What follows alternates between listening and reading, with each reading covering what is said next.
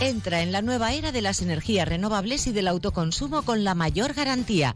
En Electrofred ofrecemos un servicio integral llave en mano para la instalación de tus paneles solares, el estudio de viabilidad, asesoramiento, legalización y tramitación de las subvenciones vigentes. Empieza a generar y consumir tu propia energía con la garantía de Electrofred y sus 20 años en el sector. Infórmate en el teléfono 965 681 540 o en electrofred.com. Vamos a comenzar por la información deportiva en lo que el Elche se refiere, porque la plantilla regresa esta tarde a los entrenamientos desde las cinco y media en el campo municipal José Diez Iborra. El equipo de Machín ha disfrutado de dos días de descanso y ya prepara el encuentro del miércoles de la semana que viene, 15 de febrero, a las 9 de la noche en el Estadio Santiago Bernabéu frente al Real Madrid. El técnico soriano tendrá que recomponer su once ya que cuenta con tres bajas muy importantes en cada una de sus líneas. Una baja por cada una de las líneas, una en defensa, otra en el centro del campo y la otra en la delantera. Machín no tendrá disponibles a Libelton Palacios Yomar Mascarey por acumulación de amonestaciones, mientras que en la delantera se pierde el partido por lesión Pere Milla, que mañana miércoles se operará de su fractura en la clavícula izquierda que sufrió durante el encuentro del pasado fin de semana en casa ante el Villarreal, como mínimo mes y medio de baja. La noticia positiva para el Elche es el regreso de Tete Morente, una vez superada su fractura en el segundo dedo del pie, y también Pedro Vigas tras cumplir su partido de sanción por la expulsión sufrida en el encuentro ante el Sevilla. A priori, Pedro Vigas será el sustituto de Libelton Palacios en el centro del campo. Raúl Guti podría ser quien ocupara la demarcación del sancionado Omar Mascarey y en la delantera la duda entre Fidel Chávez y Randy Enteca. Eso en lo deportivo. Pero hoy vamos a hablar de la historia del Elche, del centenario, porque a partir de las 7 uno de los actos más importantes de esta celebración de los 100 años de historia del Elche va a tener lugar en la Plaza de Baix y en la céntrica calle de la Corredora. Se va a presentar la exposición fotográfica 100 años de sentimiento frangiverde, una exposición que ha estado preparada por la cátedra Pedro Ibarra en colaboración con el Elche Club de Fútbol. Y uno de los dos comisarios de esta obra, junto con Antonio Pamies, es el profesor Miguel Ors. Miguel, bienvenido, buenas tardes. Buenas tardes. ¿Hay nervios o no? Hombre, esto no es, esto no es la liga, ¿eh? Bueno, si fuese la liga eh, sería otra cosa, Miguel. Sí, bueno. Eh, no, y no tan bonita. lo, que sí te digo es que eh, llevamos muchos meses preparándolo ha sido un trabajo muy grato. y muy bonito, sí. Y muy bonito. Es, eh, fíjate que hay una sola palabra que, sirve para definir la, exposición, que es homenaje, ¿no? Homenaje a, a, 1.100 jugadores, según las cuentas de, Antonio Pamies, que es el también comisario, eh, pues cerca de un centenar de entrenadores, eh, de presidentes con sus directivas, y sobre todo, y sobre todo, y por encima de todo, de una afición que bueno que se, ha ganado eh, esta exposición y todas las que se puedan hacer, ¿no? Porque eh, lo, hemos intentado destacar eh, en todos y cada uno de los paneles, ¿no? Como se hmm. podrá ver. Miguel, la, actualidad, Miguel, la actualidad nos deja imágenes de una gran calidad con los medios que tenemos ahora, pero yo creo que tú, mucha gente, y ahí también me incluyo yo, la foto en blanco y negro siempre parece como más bonita, ¿no? Sí, bueno, tiene su encanto, claro, ¿no? Y además, eh, fíjate que esto ya va por edades, ¿no? Es decir, yo recuerdo haber visto jugar a Romero, a, a Kirán, ya no me acuerdo, pero a Lescano, a Lico, a Marcial, recuerdo a Heredia, eh, que era un, extremo en Alta Vix, pues que, que, era una maravilla verlo jugar, ¿no? A los argentinos aquellos, eh, Toviani, Finaroli, Come Boglino, que era, y sobre todo en un campo, en un campo en el Altavic, que cabían pues 15.000 o 20, eh, supongo, personas como máximo, creo yo, pero claro que era, eh, aquí venía el Madrid, te podía ganar 1-0, eh, pero dos goles no te metía, ¿no? Porque aquello era, es decir, el, señor que estaba abajo en la grada, con el paraguas le podía dar al extremo del equipo rival, ¿no? O, y, o al Linier, ¿no? Que a veces ocurría, ¿no? Y ya te digo, es, es muy grato de, contar. Tenemos un, un tesoro que hemos utilizado que lo conserva el Elche Club de Fútbol, que es la colección de, de Rafael García Bañó, que fue un delegado de Elche que se dedicó, por ejemplo, lo que hacía era eh, en cada partido en un sobre guardaba tres o cuatro fotografías y los recortes de prensa, ¿no? Eso durante muchos años, ¿no?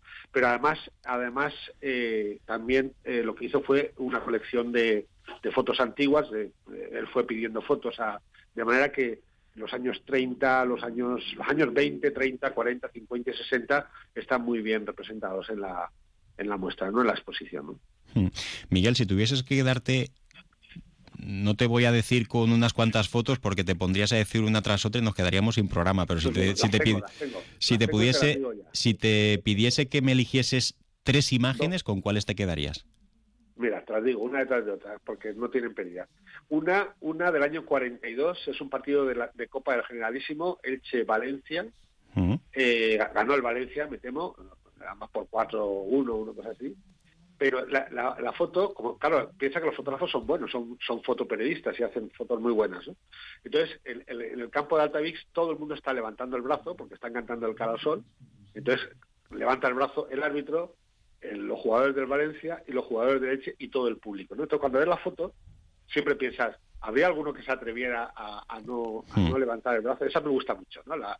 Y luego hay otra foto espectacular, que se ha salido en una revista Festadel, Festadelis se llama entonces, que es gente que no tenía dinero para comprarse la entrada para ver el partido de primera división y se sube a un árbol, se sube a una palmera, eh, hay una hay dos subidos a una palmera y, luego hay gente subida en el, en, el poste de, espero que fuera de teléfono, que no fuera de luz, porque si no, lo podrían electrificar. Claro, y, ves que la gente se está jugando el pescuezo para, para ver el partido de Altavix. Esa me gusta mucho también, ¿no? Y luego, bueno, por ejemplo, hay una foto que, fíjate que al final no sé si, si la hemos llegado a, poner, que es una foto de Lezcano jugando en el Bernabéu, eh, saltando, sabes que Lezcano saltaba mucho y tenía mucha fuerza, y era lo que es lo que es algo así como partirse la cara, ¿no? Eh, eh, saltando contra tres o cuatro jugadores del Real Madrid que estaban en, la defensa esperándole, ¿no? Pero hay, hay fotos realmente espectaculares. ¿no? Hmm. Miguel, y en ese debate que siempre ha existido en torno a la fecha de fundación del Elche, entre el 1922 y el 1923, lo que es evidente es que el Elche se fundó en 1922 porque, entre otras cosas, también se muestran imágenes de Mariano Rodríguez Irles, eh, eh, Mariano Rodríguez Irles, sí, perdón, que fue el primer presidente de la historia del Elche. Pero en cuanto a la fecha de nacimiento, eh, ¿por qué no se ha podido documentar mejor esa, esa fecha? esa cita? Eso se lo tienes que preguntar a los maestros o, a Santiago Gambino a, o a, Antonio, Pamies. Hmm. Eh, si te digo mi respuesta, a mí me da lo mismo, porque, porque qué más da, ¿no? Es decir, sobre todo, mira, yo creo que lo más importante... Igual el día mm, no es tan importante, pero el año sí. Porque yo siempre digo que el Hércules, si al Elche históricamente le puede ganar en algo, solamente es en el año de, nacimiento, porque ellos celebran el centenario un año antes, que es una tontería, pero bueno, que al final cuando tienes un año más de historia, unos meses más de historia, ¿por qué renunciar a ello? Yo lo que sí te digo es que, por ejemplo, ahora en el 2023 y con un futuro eh, lógicamente eh, imprevisible, eh, como le, pasa a Leche, le pasa al Valencia, le pasa a tantos clubes, y, estás hablando con alguien que, en fin, que, es aficionado al fútbol, yo voy con mi hijo y con mi nieto y me lo paso muy bien, pero a mí no me pregunten muchos muchos detalles porque tampoco, porque me pierdo, ¿no? Pero lo, más importante son los 23.000 abonados eh, que, tenemos. Yo, yo esta tarde te, lo puedo adelantar, ya que somos compañeros de la universidad. Yo sí que voy a hacer una reivindicación, eh, que espero que me oigan, y es que el Elche es el club de la glorieta. Hace falta un museo con tienda, de manera que eh, ese pasado memorable que tiene el club, eh, la gente lo pueda disfrutar. Y yo creo que además el, el, Elche Club de Fútbol se lo debe a la, a la ciudad. Y además puede ser un, negocio eh, que no sea una ruina, ni mucho menos, como lo tiene cualquier club de, cualquier lugar de España. Sin duda. Pues Miguel, esta tarde te vemos a las 7 de la tarde. Creo que los paneles se descubren a las 3 y a las 7 de la tarde el acto que dará inicio a esos dos meses de exposición en la Plaza de Baix en la calle Corredora. Miguel, enhorabuena de todo corazón, un gran trabajo. Venga, un abrazo, gracias las palabras del profesor Miguel Ors, historiador y director de la cátedra Pedro Ibarra.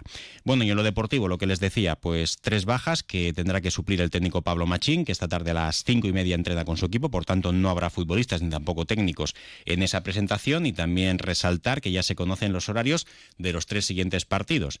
El miércoles de la semana que viene a las nueve de la noche, Real Madrid-Elche, el siguiente partido en casa será el domingo 19 de febrero a las dos del mediodía frente al Español de Barcelona que ahora mismo es uno de los equipos que está en la zona baja de la tabla, mientras que el partido frente al Real Betis será el viernes 24 de febrero a las 9 de la noche. Un partido que se va a disputar correspondiente a la jornada número 23 del campeonato.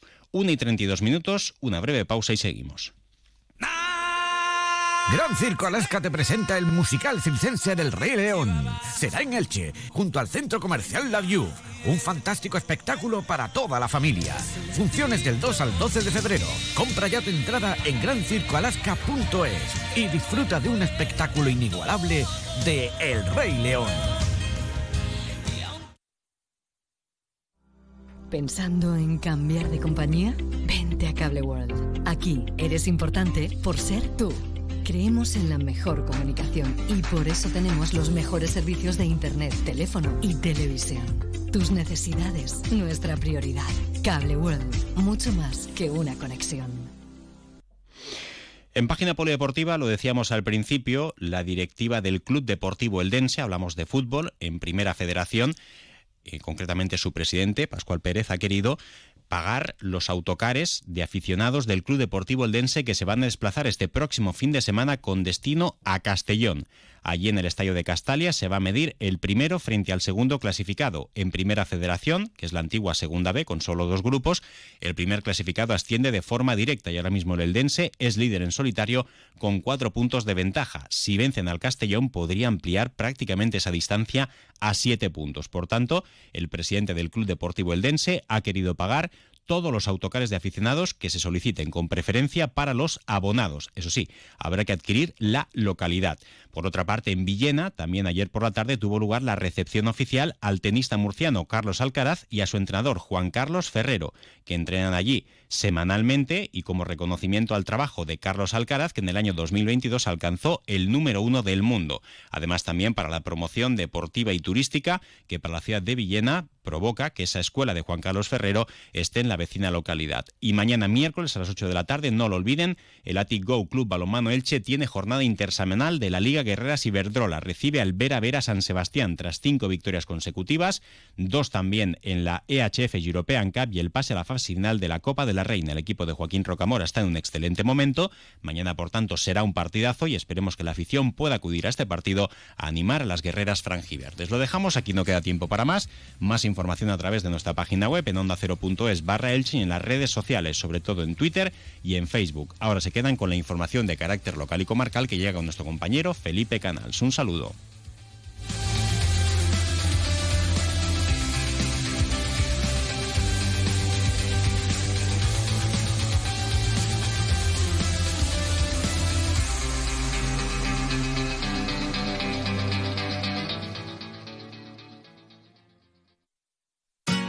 Comercial Persianera.